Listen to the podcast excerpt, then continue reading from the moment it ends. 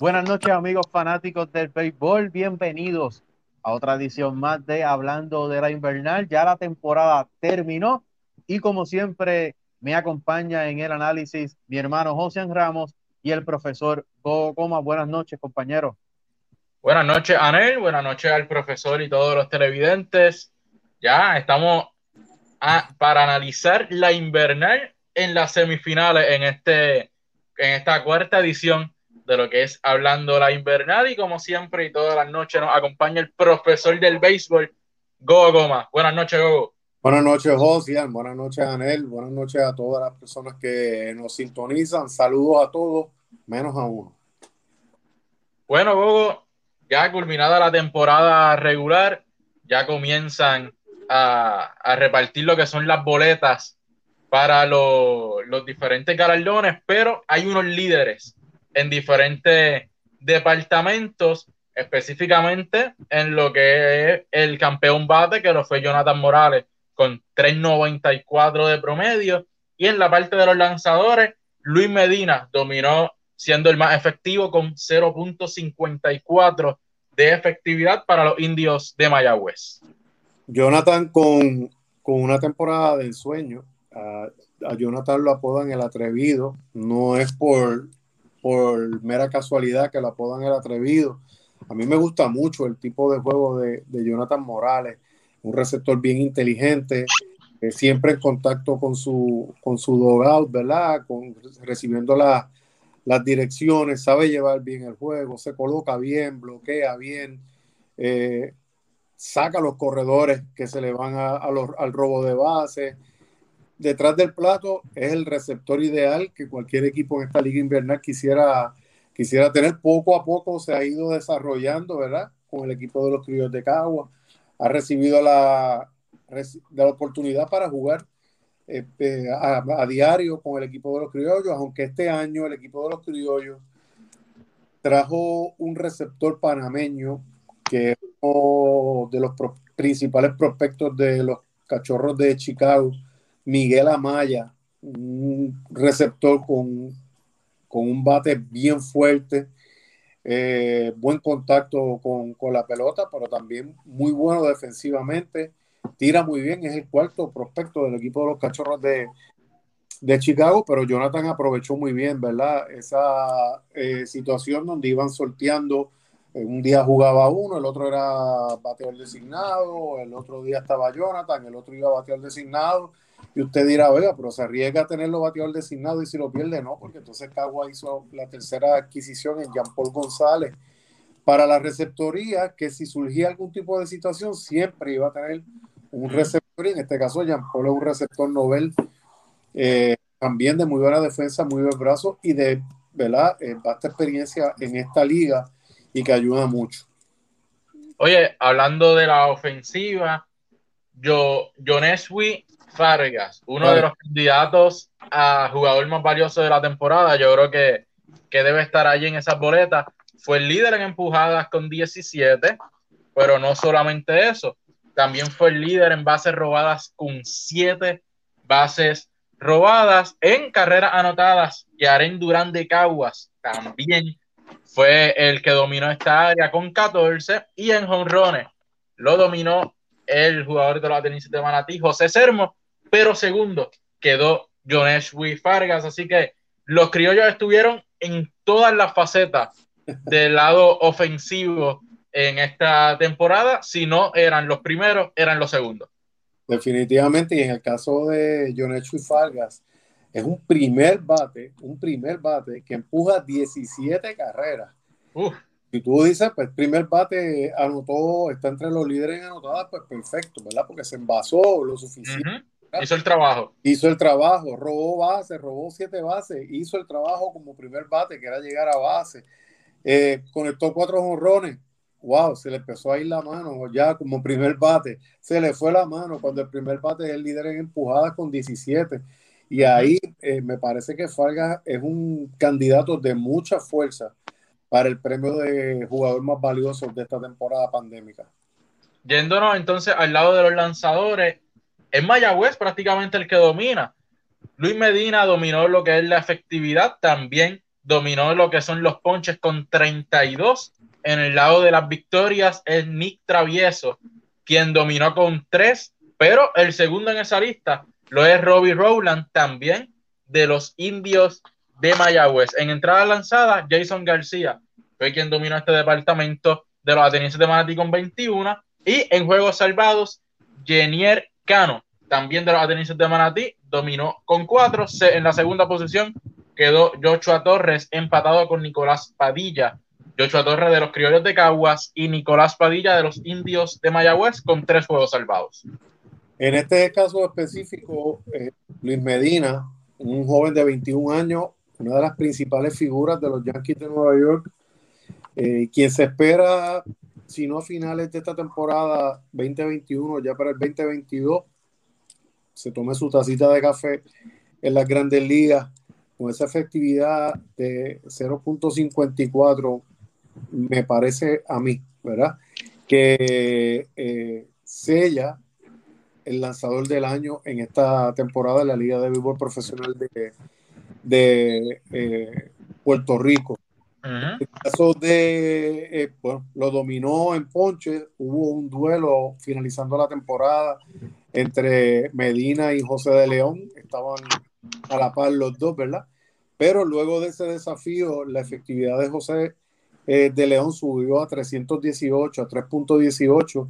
Sin embargo, la de Medina se, se, mantuvo y entonces Medina lo alcanzó y lo sobrepasó en Ponche. Estuvo un joven, como te dije, de 21 años, uno de los principales prospectos del equipo de los Yankees y su picheo está constante en los 98, 99 y de vez en cuando rosa esa marca de las 100 millas.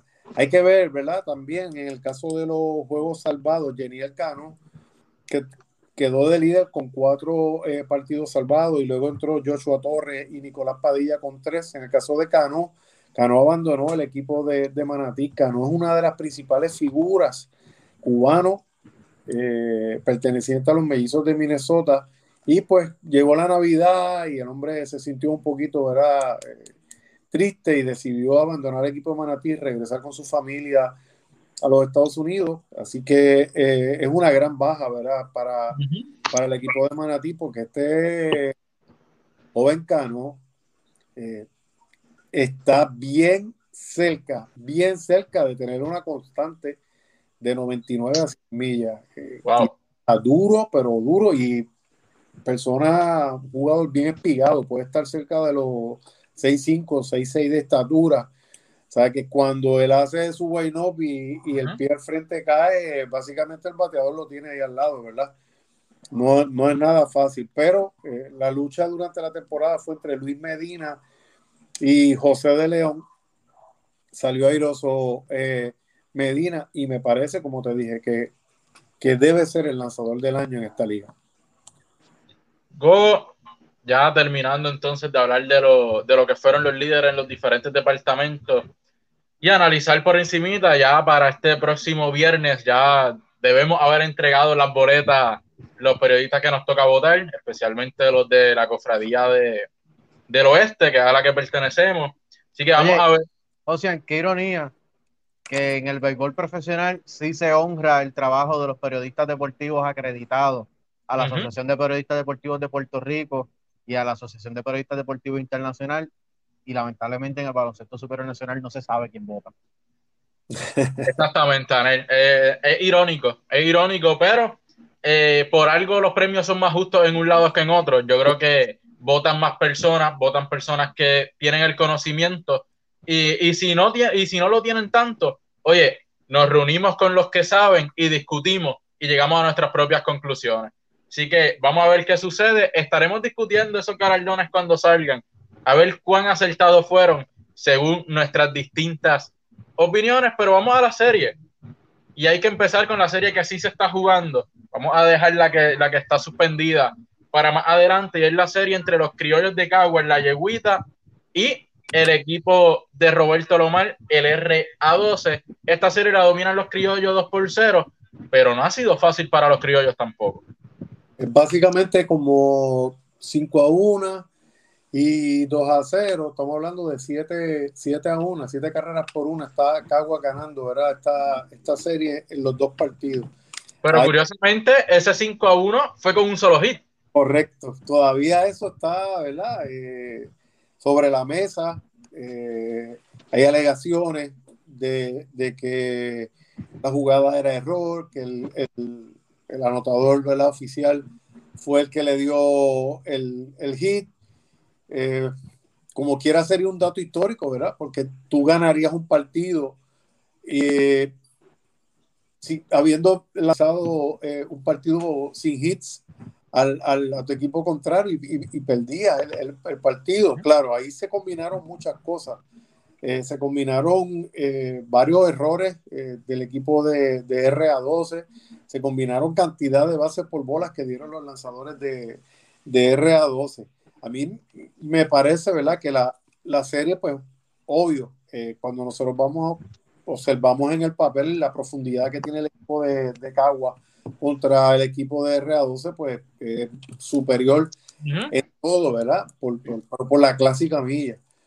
Pero sí hemos visto cómo a medida que ha ido pasando la temporada, este equipo de RA12 ha venido jugando mejor, poco a poco ha venido mejorando eh, su juego vuelvo y digo, son muchachos noveles, son muchachos que apenas tienen un año de participación en, el, en béisbol, quizás sacando a, Huerta, sacando a Escanio, sacando a Sidney Duprey, eh, sacando a José Aponte, que ya han tenido experiencia previa en este, en este béisbol profesional.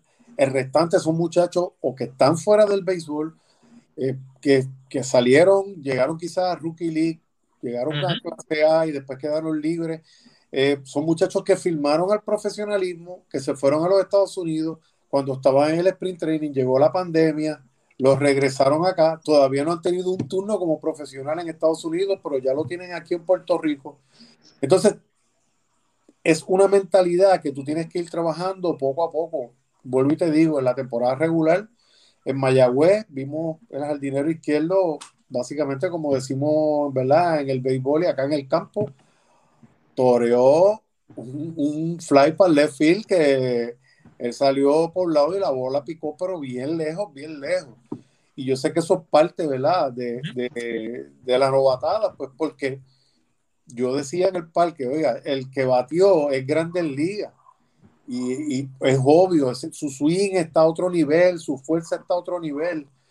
Y ya un poquito más adelante vimos varias situaciones de juego, ¿verdad? Los lances, los coros, el picheo retando a los bateadores. Eh, ya finalizando la temporada, ellos tienen un juego 11 a, a 2 frente al equipo de, de Manatí. De Manatí. Y Manatí termina el juego 11 a 8 y, y, el, y, el, jardín de la derecha le dan un fly que iba a ser el primer out de, de, de, esa entrada. Y entonces ya el lanzador iba un poco más cómodo ante la situación y después que él está debajo de la pelota trata de coger la bola con una sola, una sola mano y la bola pasa por el lado del guante. O sea que son cosas que son novatadas porque todos sabemos cuando empezamos a jugar el béisbol, siempre escuchamos esa frase que dice con dos manos, con dos manos, con dos manos, porque el que es el dinero sabe que coge la bola y la otra asegura. Ya después cuando usted, ¿verdad? Toma la veteranía y se pone ya con más experiencia, pues entonces usted empieza a afiliar con una mano, algunos guantean la bola, otros la cogen de canasta, pero al principio es, es un proyecto, ¿verdad? Fundamento, fundamento. Exactamente. Y hay, y hay, partidos de ellos que se han ido, y tú has dado en el clavo, se han ido en el fundamento. En el fundamento, un mal corrido de base. Hay corredor en segunda, batazo por el y corrió para tercera base cuando no estabas obligado a correr. Eh, fallaste la señal, te fuiste a robo. Eh, diste un batazo entre dos. El coach te está gritando quédate en segunda, pero no mira al coach y sigue y te dieron un homenaje en tercera base y sin número de cosas que son, son detalles del juego, pero, pero que es lo que hace complejo el juego del béisbol, ¿verdad? Jugar ese fundamento. Oye, en el último partido, Gogo, que, que jugaron, que Cagua ganó 2 por 0, el R2 en la novena entrada tenía hombre en primera y tercera con dos outs, o sea que es un equipo que se le ha hecho complicado a, a, a los criollos porque están bateando mejor que los propios criollos de Cagua en esta serie. Los criollos batean para punto 151 y el RA12 batea para punto 159. Es en el picheo donde los criollos han dominado, pero el RA12 se ha ido de tú a tú en la ofensiva. Tienes que recordar que quien dirige al RA12 es Andy González, que la temporada pasada finalizó dirigiendo a los criollos de Cagua, que en temporadas anteriores, incluso la temporada pasada, trabajó dentro del staff de coaches de, de los criollos de Cagua. Y Andy tiene que conocer al dedillo dónde están las debilidades de esos criollos. Y ahí es que está la, la diferencia. Y obvio, también tenemos que ver que el equipo de RA12 en esta serie, en estos dos partidos, no ha hecho lo que hizo durante la temporada, que era constantemente mover la alineación, sino que ahora se fueron con nueve jugadores, con esos mejores nueve jugadores que ellos identificaron en el terreno de, de juego y que son los que ahora ellos están trabajando frente o enfrentando, ¿verdad? Al equipo de los criollos de Cagua. Esa, ese picheo de los criollos ha estado inmenso y es lo que los mantiene arriba en la serie. Solamente punto .50 de ira es lo que, lo que han promediado en esta serie los criollos. Eh, al contrario al RA12, que siempre ha sido su talón de Aquiles, durante la temporada regular fue así, y en esta serie lo está haciendo igual, que tienen 2.65 de ira. Y ahí es donde se le ha ido el, el, la serie al RA12, además de los errores que han cometido. Tienen el equipo de, de los Criollos de Cagua, uno de los staff de iniciadores de los mejores de la liga. Tienen veteranos como José de León.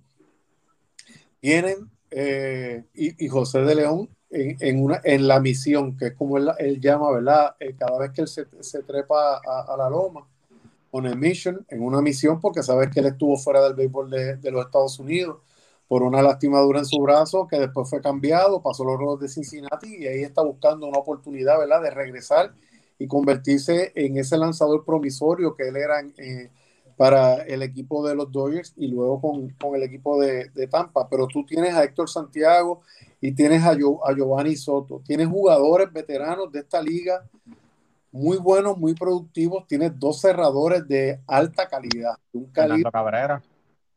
Eh, eh, Fernando Cruz y Joshua Torres. Eh, tiene a Cristian Torres, que es un lanzador zurdo que en otros, otros equipos lo han utilizado en el relevo intermedio, pero que el equipo de Cagua lo tiene eh, en, como lanzador de situación para que le lance a los zurdos. Jugadores como eh, Ryan González, jugadores como Anthony Maldonado, veteranos como Iván Maldonado, Raúl Rivera, que aunque están fuera del béisbol organizado, están en el béisbol AA, pero en el béisbol profesional de Puerto Rico, de Puerto Rico siempre son jugadores productivos y muy buenos y su calidad de, en esta liga está al tope, ¿no? A, un, a un, gran nivel. Y me parece que los criollos, eh, pues bueno, dentro del papel lo que se espera, ¿verdad? Que sean el equipo que junto al equipo de Mayagüez estén en la serie, en la serie eh, final por el campeonato de, de, esta temporada pandémica. Bueno, en la, los jugadores destacados han sido Joneswi Fargas, que batea promedio de 4.29, una carrera anotada, tres hits y una empujada. Y Bimael Machín, que batea para 600 con tres hits, un doble y una carrera empujada, así que son los dos jugadores que han cargado la ofensiva de estos criollos de Caguas en esta serie frente al RA12, que vamos a ver si el RA12 al menos puede conseguir una victoria en esta serie o si se va vía barrida. Oye, Josian, si, si RA12 hubiese tomado eh, el consejo que, que desde que comenzamos el programa el profesor dijo de haber hecho una fusión entre esos chamaquitos con al menos tres cuatro veteranos, yo entiendo que esta serie hubiese sido mucho más competitiva, ya que RA12 está dominando a los criollos de Cagua eh, en hits, uh -huh. o sea, está bateando más que los criollos de Cagua, pero lamentablemente no está anotando. Y con, con estos veteranos que los llevaran por el camino correcto, eh, la serie hubiese sido más competitiva y quizás hasta hubiese estado empate. Porque pues, que, que al tú tener un, ese veterano en el terreno de juego, no es lo mismo tú estar pendiente al dogout que te están enviando la, la instrucción de allá, a que ahora tú estás en el, en, en, en el campo corto y la segunda base te está dando eh, las instrucciones, ¿verdad? De, de, muévete atrás, juega un poco más cargado, ven más, más hacia la, hacia la, hacia la base, ¿no? Juega más, más para el hoyo. Eh, quizás, bueno, nosotros aquí en, en, el primer programa analizamos la cantidad de peloteros que se quedaron fuera y ahora mismo estaba fuera David Vidal, que, que, es un jugador que te puede jugar la tercera, la primera y te puede jugar en los bosques. Eh, se quedaron fuera, aunque ya, ¿verdad? Vidal ya tiene trabajo, pero se quedó fuera el de Malburgo en el outfield. Ok, yo puedo entender la parte de, de Roberto Alemán, Alomar, su, su proyección cuál es su plan de trabajo, qué es lo que él quiera, perfecto. Pero la liga no es una liga de desarrollo, la liga es una liga competitiva y para tú hacerla competitiva tú tienes que hacer la mezcla entre el jugador novel y el jugador veterano porque se te quedaron una serie de jugadores veteranos fuera. Y ese Oye, y, y, más, a, más aún cuando la liga es de solamente cuatro equipos Tú puedes eh, eh, hacer un equipo de desarrollo cuando uh -huh. las ligas son ligas de muchos equipos, donde prácticamente eh, tu, tu, tu, tu por ciento de aspirar a ser de los primeros es, es mínimo. Uh -huh. Pero cuando son pocos equipos, todo el mundo tiene la oportunidad. Claro, claro. Incluso, oye, también lo hablamos aquí en uno de los programas, donde la liga también pudo haber dicho, ven acá, ¿cuántos jugadores se quedaron fuera? tanta cantidad, vamos a hacer una selección de esos jugadores y tú tienes hasta un quinto equipo. Podía haber, eh, la liga pudo haber tenido cinco equipos y no cuatro, porque se quedaron, ¿verdad? Cantidad de jugadores por posición y lanzadores eh, que también pudieron haber recibido eh, esa oportunidad. Y si no, hay jugadores, exjugadores profesionales que están activos en el béisbol AA y que muy bien también pudieron haber estado allí, incluso en un momento dado, hace unos cuantos años atrás, eh, se vio quizás como descabellado para poder completar la cantidad de equipos de la liga, el que la AA hiciera una selección y la pusiera a jugar allí. Pudo haber sido este el año en que la AA se hiciera una selección, ¿verdad? Oye, ¿y no se jugó AA? Esa, oye, y la selección del béisbol AA, dirigida por, por, por, Juan Igor González, que es el dirigente del equipo nacional. Ajá, ajá. Y ahí le dabas trabajo al, al, al equipo nacional. O sea, y, y, y, servía como preparación para ese equipo nacional que se apresta a participar en Tokio 2021. Exacto, exacto, exacto. O sea que oportunidades hubo, quizás temor a dar el paso, temor a al que dirán, temor a qué pasará, pero es que tú no lo sabes si no lo ejecutas. O sea, entonces, si tú no ejecutas las la, la situaciones, tú no, no, vas a saber, ¿verdad? ¿Cuál va? Y entonces, si te iban a criticar porque ibas a tener un equipo de desarrollo, pues que te critique porque tienes un desarrollo, porque tienes un equipo de peloteros que se quedaron fuera y tú los trajiste a, a jugar un equipo y se hizo una selección del, del béisbol AA o el equipo nacional de AA comenzó a entrenar y se, se trajo. Entonces ya no tienes cuatro, ya tienes siete equipos, seis, seis equipos jugando. La, Oye. Y, y, volviendo al RA12, no necesitaban muchos veteranos, con tres, cuatro jugadores que trajeran, ese equipo era mucho más competitivo de lo que ahora, quizás dos lanzadores eh, con más nombre y tres, cuatro jugadores que pudieran venir al cuadro. Y no lo tenías que tener toda la temporada. Podías darle la temporada regular a los chamaquitos que, que, que, supieran lo que es jugar con jugadores profesionales y ya entonces en la serie postemporada traerte a estos jugadores para reforzar. No es que le vas a quitar el spotlight eh, a, lo, a los jugadores jóvenes, pero va a ser más competitivo en la serie porque ya estamos en la búsqueda de ese campeonato. Claro, claro, y tú le vas, tú hace el complemento perfecto. Quizás las posiciones, eh, ¿verdad? Tú no tienes que traer nueve veteranos, pero tú puedes traer quizás un, veterano para la primera base, puedes tener un veterano en la receptoría. Estaba Roberto. Un bateador designado. Un, un, exactamente, un veterano que, que te pueda fungir como, como bateador designado.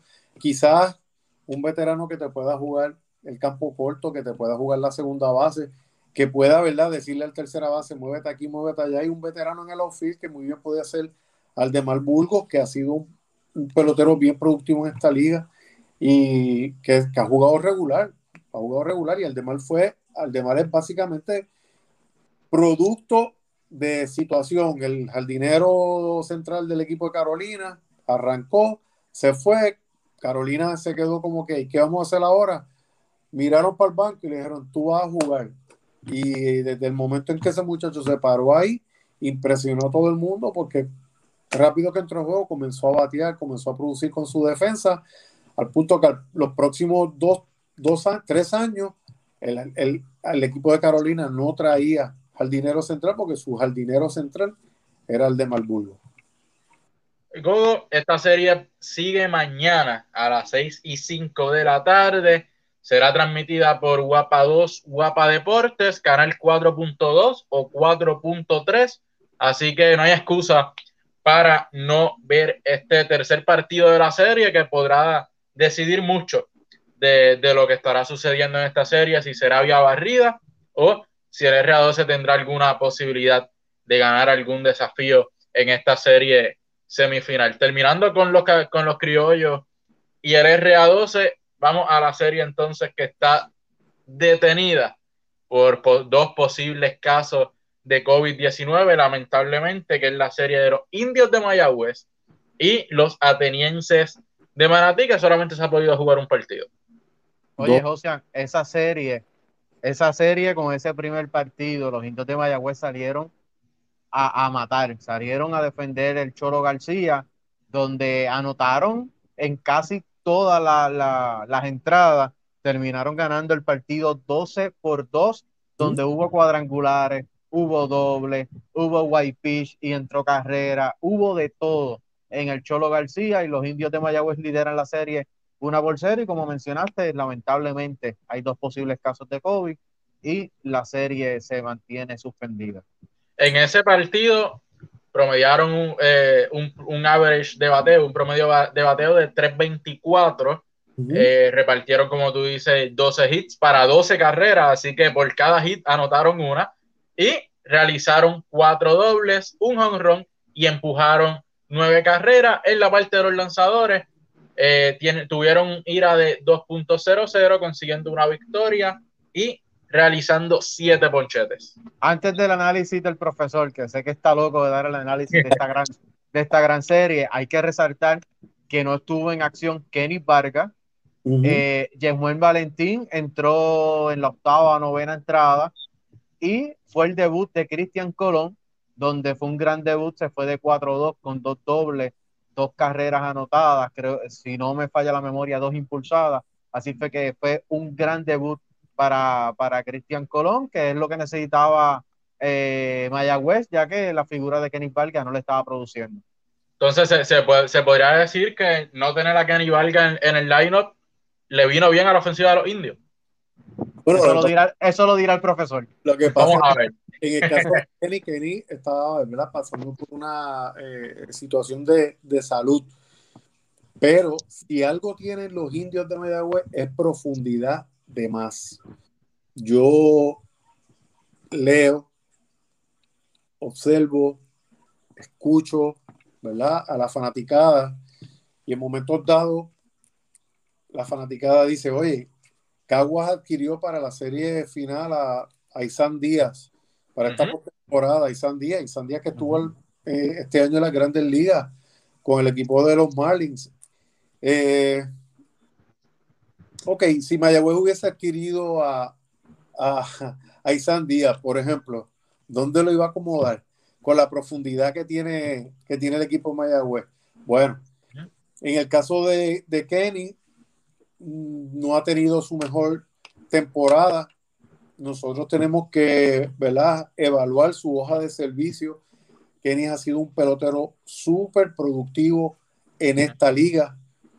No es perfecto, está pasando su peor momento, eso no es culpa de él. Eh, los equipos se han movido, ¿verdad? A, hacer los, perdón, los scouting reports algo saben los contrarios dónde acomodar el lanzamiento para que eh, Kenny no le dé con, con fuerza a la pelota o no sea tan productivo como nos tiene acostumbrado. Jesmuel tampoco tuvo una, una ah, gran temporada, pero obvio, sea Kenny, sea Jesmuel, el que sea dentro de la situación que tienen los indios de Mayagüez, ya tú ves, Kenny, el bateador designado primera base, eh, Kenny no tiene su mejor temporada, pero TJ Rivera en primera, en primera tuvo una temporada excelente y se supone que se sortearan ambos entre la primera y bateador designado. Se quedó jugando en la primera base TJ Rivera.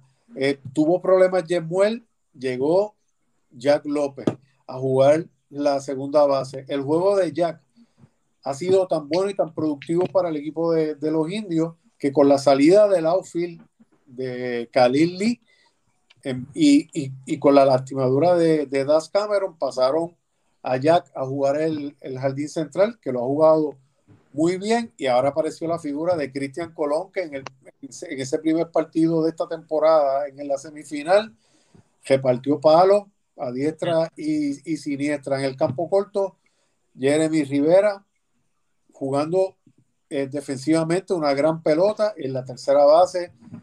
Mejor custodiada no puede estar Emanuel Rivera con una temporada muy buena porque Manuel terminó apenas con, eh, si no me falla, 2.92 su promedio. Está entre los líderes en empujada, está entre los líderes en anotada. O sea, su productividad está en el equipo de Mayagüez. Se fue para la calle en dos ocasiones. Dani Ortiz jugando el left para mí, debe ser el regreso de, del año. Dani Ortiz, una temporada muy buena con el equipo de los indios. Como te dije, Jack López en el, en el central y Henry Ramos con una excelente temporada jugando en el, en el jardín de la derecha. O sea, eh, si a eso tú le vas a sumar que pues tú tienes en el banco entonces a Jesmuel, que tú tienes en el banco todavía, mira cómo son las cosas de los indios. Las dos temporadas anteriores, hace dos temporadas atrás, Xavier Fernández jugó la temporada regular y en la serie de semifinal abandonó el equipo de Mayagüez. El año pasado, hasta el último momento, juego, juego, y cuando fue a comenzar la temporada, no, no voy a jugar.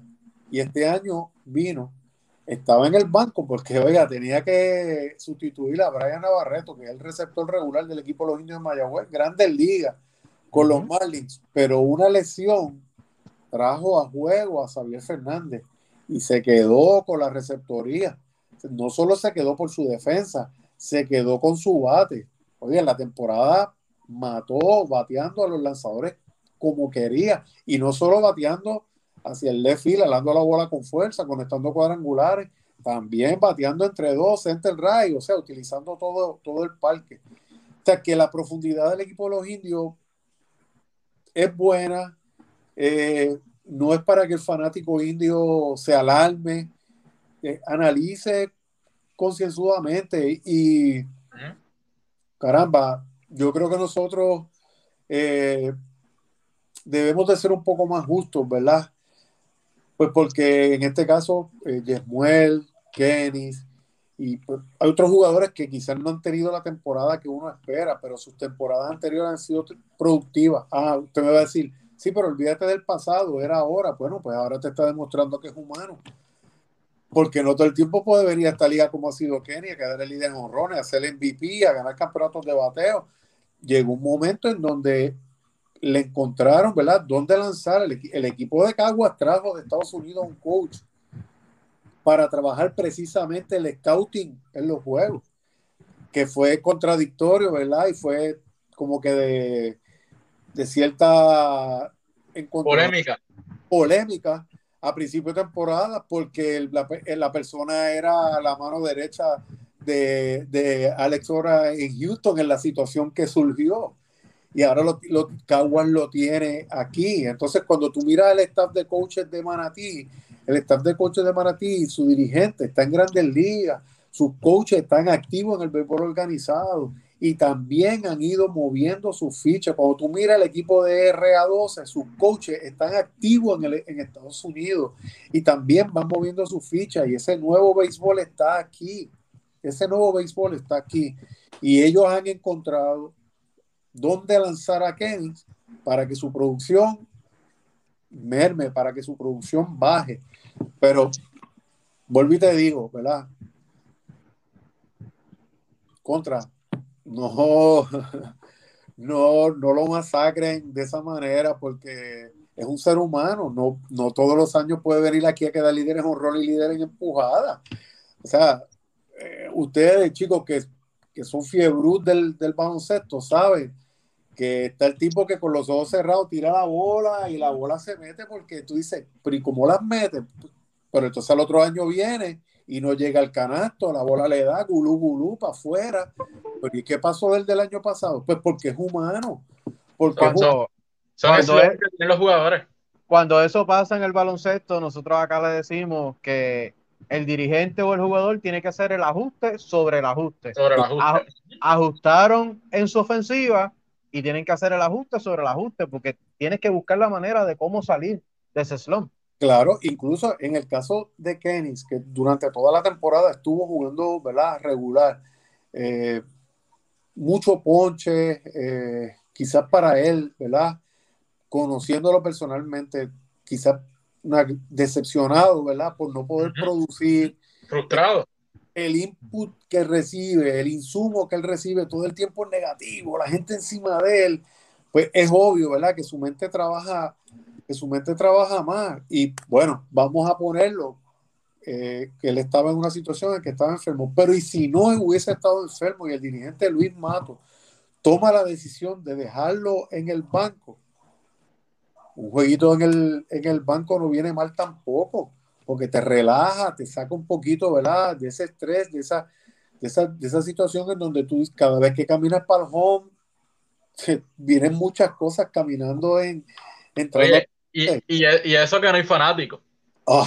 Si hubiesen fanáticos en las gradas, fuese aún peor los gritos de, de ah, ahora que ahora que hablas de que gracias a Dios que no hay fanáticos, yo me vino a la mente, me acuerdo una temporada para el 2012, 2016, por ahí, yo creo que un poquito más arriba, un lanzador de los indios de Mayagüez que no le estaba yendo muy bien, ya hacía el año, el año anterior no le había ido bien, lo repitieron ese año, eh, no le estaba yendo bien en el partido y cuando caminó a Saldogao se puso a discutir con, los, con los, los, fanáticos en la crowd.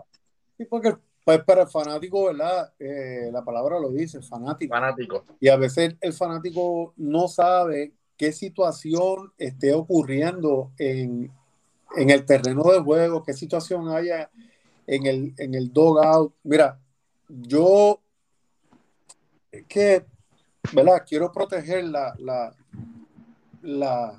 la, persona, ¿verdad? Porque fue uno de los actos más, más violentos que yo haya visto en, el béisbol.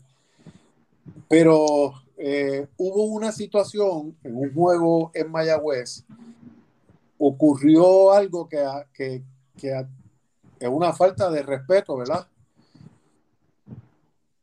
Y todos los que estábamos allí nos quedamos como, que este hombre está haciendo qué? ¿Qué pasó aquí? Ok. Y la gente quería matar a la persona. ¿verdad? Los fanáticos, ya, ya tú sabes, la tradicional, las chupas, eh, los vasos de hielo. Bueno, ¿qué pasa? Que días después yo estoy en comunicación con una persona y digo, mira, caramba, eh, eh, pasó esta situación en el parque. Es raro porque pasa con fulano, que fulano es una persona, normalmente yo lo conozco, y es, un pan de Dios, una, persona bien humilde, noble, un caballero. Y me dice, chico, eh, ese día él estaba en el parque pero él tuvo una situación eh, con su señora esposa, situación que terminó con una denuncia y una cosa, y momentos antes de él salir para, para el parque, ¿verdad? Pues él recibió la citación y entonces todo eso él lo trae en su mente. Posiblemente eh, Josian dice, pues debió haber llamado a otro a otra persona para que fuera por él o pudo ese día pudo haber faltado el juego, pero Anel diría, quizás, no fulano, ve al parque porque eso te va a ayudar a distraerte. El problema no es ese, el problema es que tú estás en el parque con ese problemón aquí. Allí. Tú tienes ese problemón aquí y ahí es donde están la, las situaciones, ¿verdad? Esas, esas, muchas veces, yo que llevo tanto tiempo viendo béisbol, que básicamente paso mi vida en el terreno de juego, yo sé que ocurren situaciones que a veces fanáticos dicen, pero ¿por qué no trajeron a batear de emergente a, a Josian? Porque mira, Josian estaba en el dogado y se levantó para ir al baño y cuando subió las escaleras con sus spikes se resbaló, se cayó, se lastimó, tiene, lo tienen vendado en la, el trainer allá en la sala y no pudo batear de emergente. Entonces la gente acá quiere matar al dirigente y el dirigente mueve sus fichas de acuerdo a, y ahora más que ahora los dirigentes mueven sus fichas de acuerdo a, la estadística que le hacen llegar sus coaches. Oye, que by the way, eh, tenemos un, programa pendiente con, Irán para hablar de, todo eso, de, la tecnología en el deporte y vamos a tener a Irán, así que si está viendo esto, en algún momento lo ve, lo vamos a tener para analizar lo que será la serie final de, este béisbol profesional aquí en Puerto Rico. Y para ver si entonces entre Irán, tú y este servidor conocemos, digo, convencemos a, mira. Difícil. Difícil. Difícil, no me, no me gustan las líneas en los uniformes. A ver si ponemos en pinstripes. Mira, pero, pero hablando de, de, esas situaciones eh, de los fanáticos y pues lo, lo, que llevan los jugadores a la cancha, eh, problemas eh, fuera, a la cancha, al parque, al terreno de juego, fuera, fuera de lo que de lo que es su profesión como, como atleta. se vive en todos los deportes. Nosotros que pues estamos un poquito más de lleno en el baloncesto. Sabemos que la fanaticada de San Germán es una de las fanaticadas más difíciles que hay en el baloncesto puertorriqueño y muchas veces eh, escriben, comentan, dicen un sinnúmero de cosas y, pues a veces uno sabe lo que está pasando internamente y, a veces uno quiere explotar y decirle, mira, es que pasó esto, pero no se puede. Eh, los fanáticos a veces son bastante crueles con, las organizaciones para que los fanáticos sepan. Eh, los fanáticos se creen que los jugadores y, los equipos, los administradores no leen lo que los fanáticos escriben y que los y que los jugadores no conocen cuál es el fanático que escribe. Que para su información, si no lo sabían, leen, los jugadores leen todo lo que escriben y te pueden identificar tanto en el parque como en la cancha, donde sea, quién fue la persona que lo escribió. Oye, vamos más allá, vamos más allá y vamos a hablar rapidito para irnos, que ya estamos pasando los de tiempo. Vamos un poquito más allá a lo internacional. Mónica Puy, luego de esa medalla de oro en las Olimpiadas, no pudo ser la Mónica Puy de esas Olimpiadas. A eso se le añade los comentarios y el push de, de, esta señora que ganó medalla de oro por Estados Unidos. Eh, sí, Gigi Fernández. De Gigi Fernández ahí, ahí todo el tiempo, todo el tiempo. Podemos hablar de Félix Verdejo. Después del accidente no fue el Félix Verdejo que le vendieron a Top Rank y, la opinión pública le ha hecho mucho daño psicológicamente a Félix y de ahí podemos seguir. Oye, Javier Coulson, que lamentablemente nunca logró esa medalla de oro olímpica porque la presión pública era mucha. Oye, otro, salió otro tema, salió otro tema ya para otro, para otro programa. Ya tenemos dos programas en agenda. Hay algo, ¿verdad? Y, siguiendo la línea de, pensamiento de ustedes, a veces las personas escriben en las redes sociales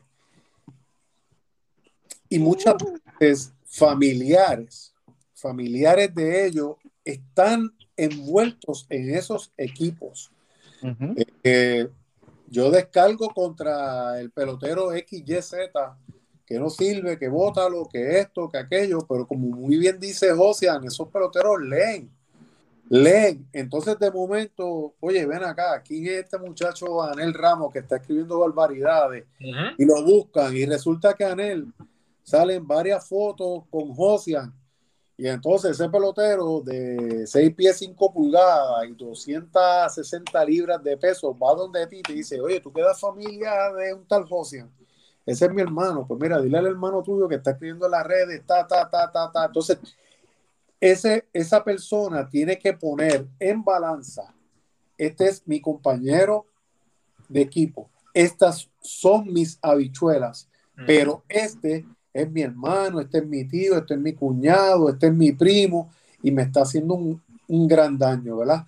No es que tú no vayas a hablar en la esquina, en la plaza, eh, donde usted se, se reúna a, hablar de deporte y allá usted diga porque usted cree, porque yo creo que sí, que no, es que tú tienes que saber, ¿verdad? Que tú estás comprometiendo y que estás jugando con las habichuelas de tu familia, porque también, oiga, usted critica mucho al apoderado del equipo y como muy bien dicen ustedes, el apoderado lee y de momento el apoderado puede venir, coger un papelito y decir, Anel, ¿estás bien?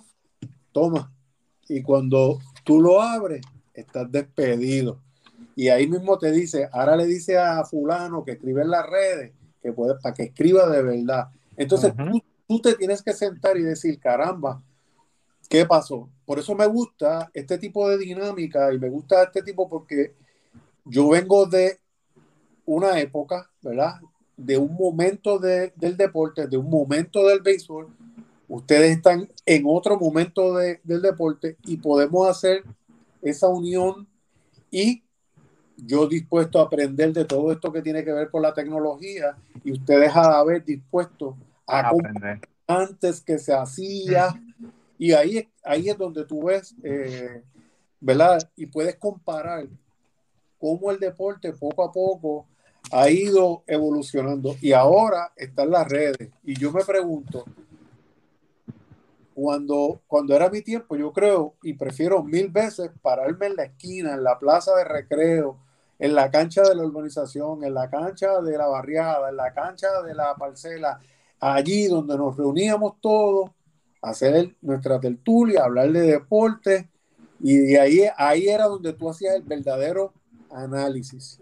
Ahí era donde tú hacías el verdadero análisis de, del deporte. Y era el análisis tuyo, porque ahora tú escribes una, como digo yo, tú escribes cualquier cosa, digamos Twitter, si no tienes muchos seguidores, te salvaste, pero de ustedes, si el que le da retweet es Anel y Anel lo que tiene son 10 seguidores, yo me salvé.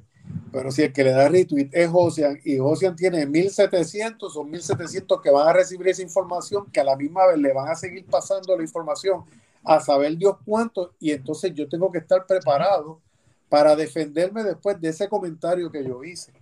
Por, eso, por eso lo que es el periodista deportivo hoy día, especialmente a esa juventud que, que quiere entrar dentro de lo que es el periodismo deportivo y que, que tienen potencial, no es solamente aprender una cámara o tener una red social y escribir, es saber lo que escribe, saber lo que dice, porque no es la, como dicen en la calle, no es lambonearle el ojo a nadie, es ser respetuoso y ser profesional, porque todo lo que escriba puede tener repercusiones al final.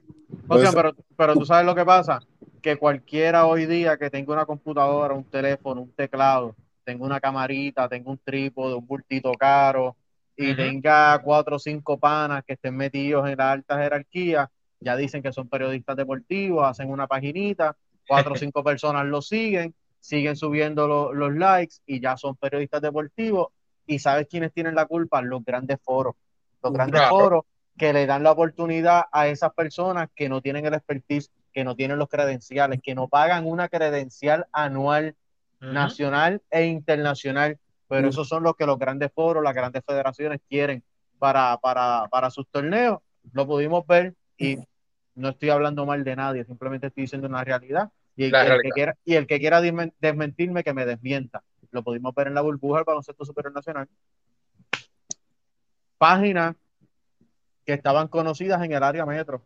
Pero vamos a buscar si esas páginas, los que manejan esas páginas, tienen la credencial nacional y tienen la credencial internacional de periodistas deportivos. Oye, es, otro tema que, que, tenemos que hacer un podcast para hablar sobre eso, porque es algo que, que hay que hablarlo. y hay que darlo a conocer.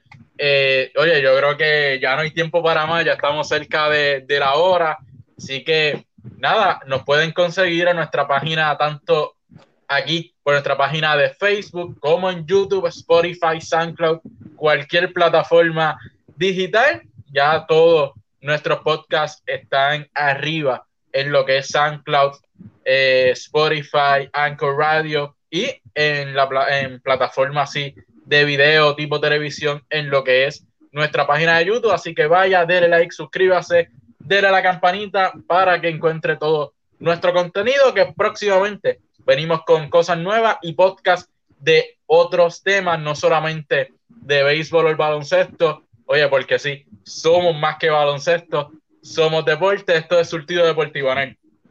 Oye, nos resta más que darle la más expresiva gracias a todos los fanáticos que nos dieron de su tiempo y estuvieron conectados en Hablando de la Invernal. Gracias al profesor Gogo Coma. Nos veremos el próximo lunes analizando las semifinales de la Liga Profesional de Béisbol de Puerto Rico, Roberto Clemente. Así que a todos, buenas noches. Buenas noches.